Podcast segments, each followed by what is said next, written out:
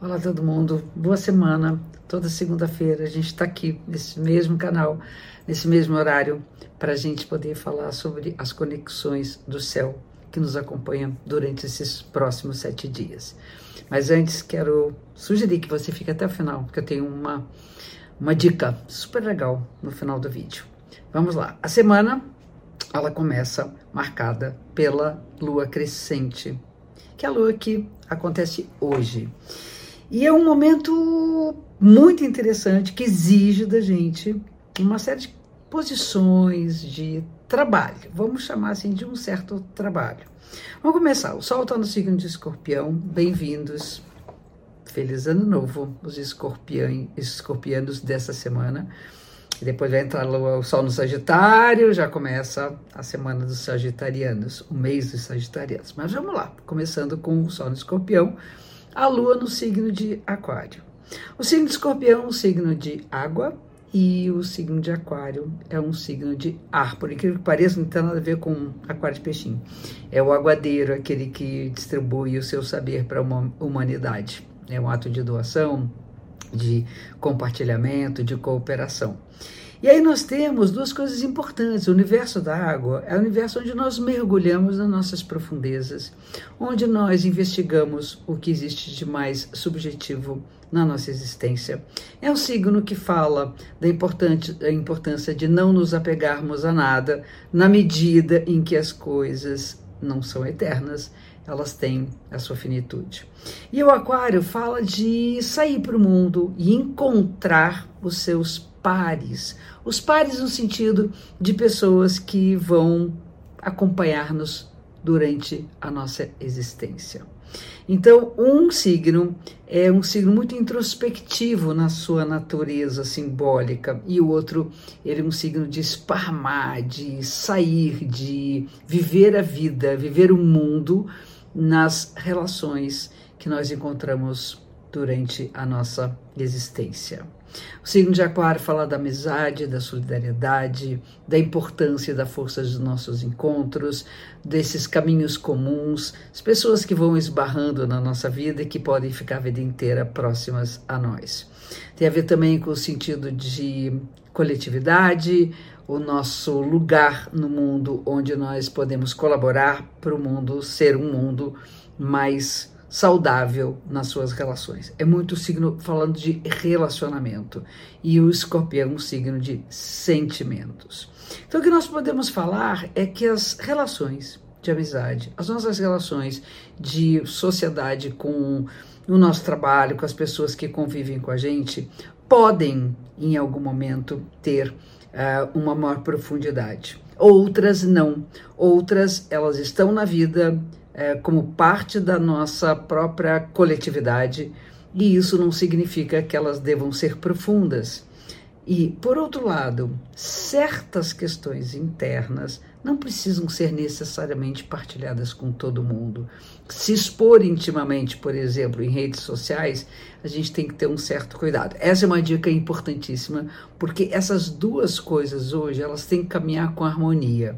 A nossa intimidade preservada, as nossas questões internas partilhadas, de fato, com quem pode participar disso, nossas relações sociais.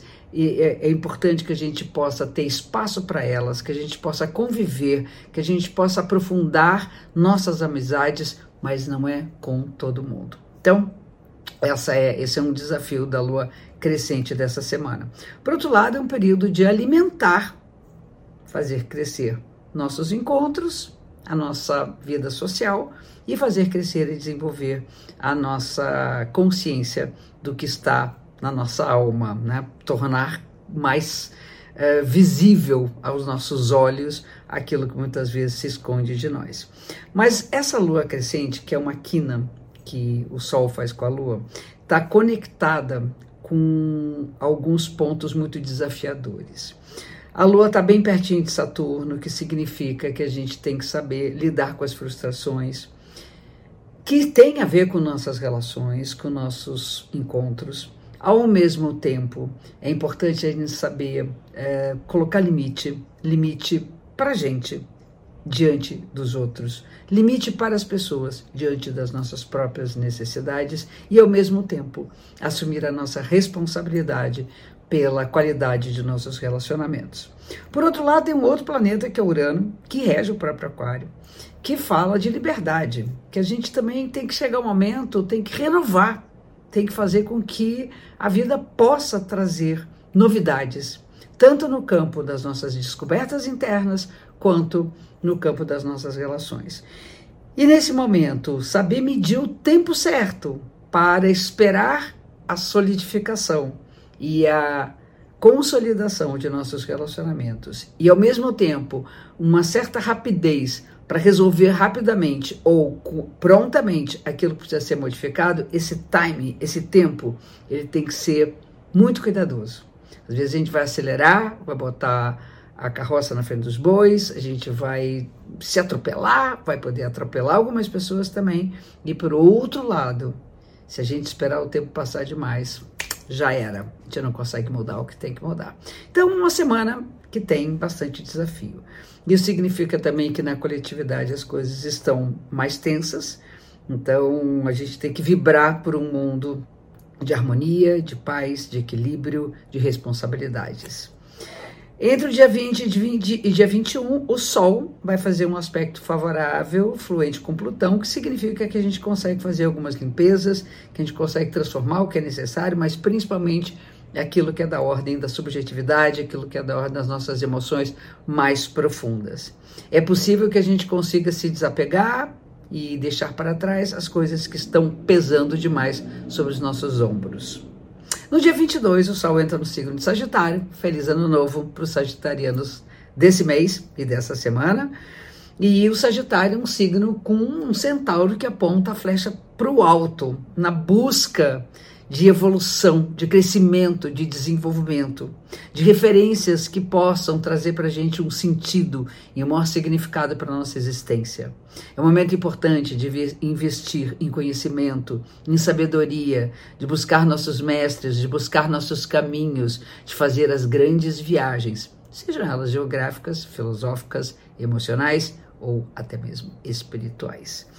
E no mais para o final da semana, entre o dia 23 e o dia 25, o Sol em Sagitário vai formar um aspecto tenso com Saturno. Sol e Marte, porque o Marte também entra em Sagitário no dia 24. Então, esses dois astros que falam de intensidade, de força, de luta, de capacidade de a gente conquistar os nossos espaços, estão num signo que é de expansão, que é de ir além dos limites daquilo que está muito perto da gente, de poder atravessar algumas fronteiras e o conhecimento e a sabedoria é uma das melhores ferramentas para que a gente consiga evoluir e atravessar essas fronteiras.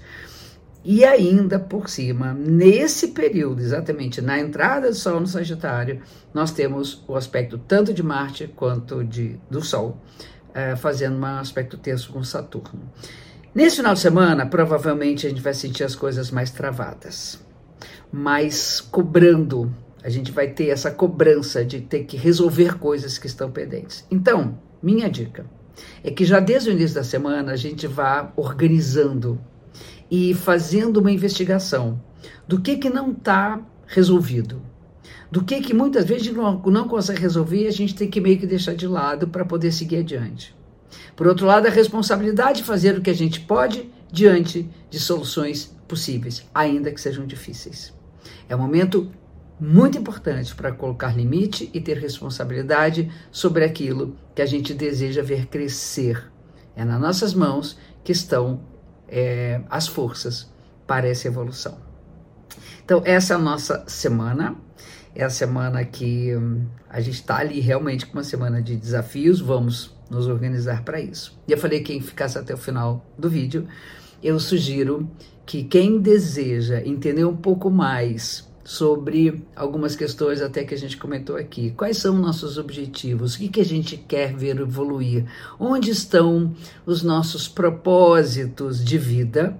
O mapa astral, e eu tenho mapa astral digitalizado, pode apontar para você como uma ferramenta de autoconhecimento caminhos que vão apontar a, a direção do seu crescimento, da sua evolução. E por outro lado, a gente falou tanto de relacionamento, tanto de encontros. No mapa, a gente pode, através de certas posições, como posição da Lua, posição da Vênus, enfim, a gente chegar a entender melhor qual o nosso melhor modo de se relacionar, de fazer os nossos bons encontros, de evitar os conflitos em nossas relações, ou pelo menos de resolvê-las, ter ferramentas para resolvê-las. Então, esse instrumento de autoconhecimento está é, tem um link para vocês poderem, quem, quem tem interesse em encomendar, no link da bio do Instagram e na descrição do vídeo do YouTube. Então, para quem interessar, tô lá fazendo essa análise, que é uma análise toda escrita por mim. Vocês vão poder ter um conteúdo bastante extenso, são mais de 20 páginas interpretadas do seu mapa de nascimento, certo? É só clicar lá e espero vocês na próxima semana.